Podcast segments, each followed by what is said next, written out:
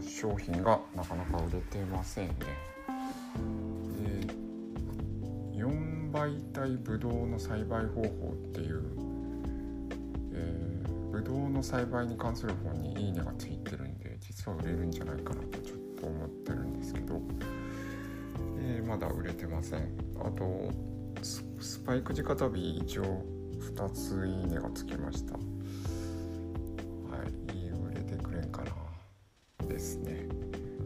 で今日出品したのはですね、えー、ポケット民謡合法編。標準民謡歌詞集ということで民謡の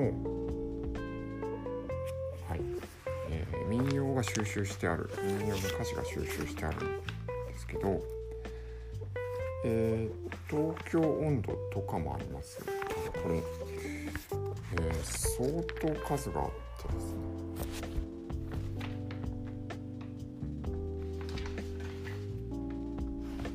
まあまあ阿波踊りもあれば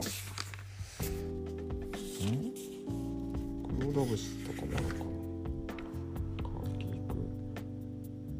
黒田節とかですかはいこの何年前にな。るんだもう10年以上前になるんですけど民謡を習ったことがあってえー、きっかけはですねあのフランスに行って、えー、いとこの結婚式だったんですけど、えー、結婚式に出た時に、えー、歌を歌ってたんですね親戚の人が。でまあ日本から来た自分たちも歌を歌おうとなったんですけど、まあ、特に日本の歌みたいなのが分かんなくてで、まあ、あっちで暮らしているおばさんがえー、少女寺少女寺？少少女寺？少女寺？まあこの歌を歌おうということで歌詞まで用意してくれて歌ったんですね。えー、そういうことがあってでまあそうフランスまで行ってなんか日本の歌って分かんないな。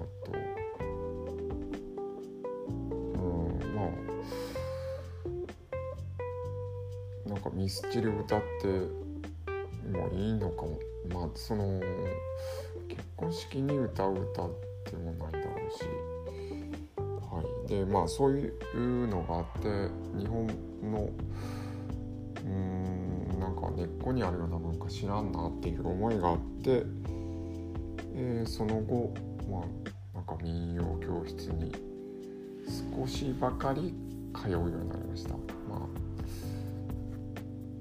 なんとなく自然にやめた形なんですけどその時に買った歌集ですね。歌詞集ですね。えー、はい。一応1曲だけ習って、えー、ヒューガ小引き歌というんですけど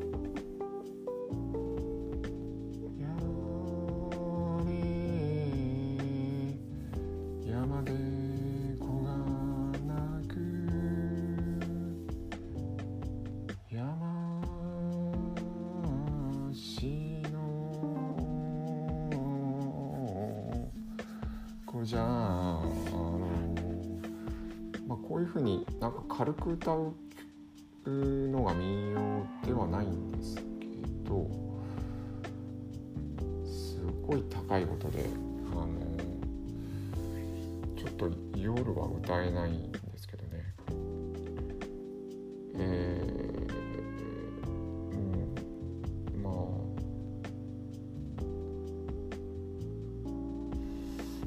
習したくなりましたね。うん、なんですけどまあそれの歌詞は覚えているんで、えー、とりあえず1000円で出してみました。ちょっとボロボロなんでね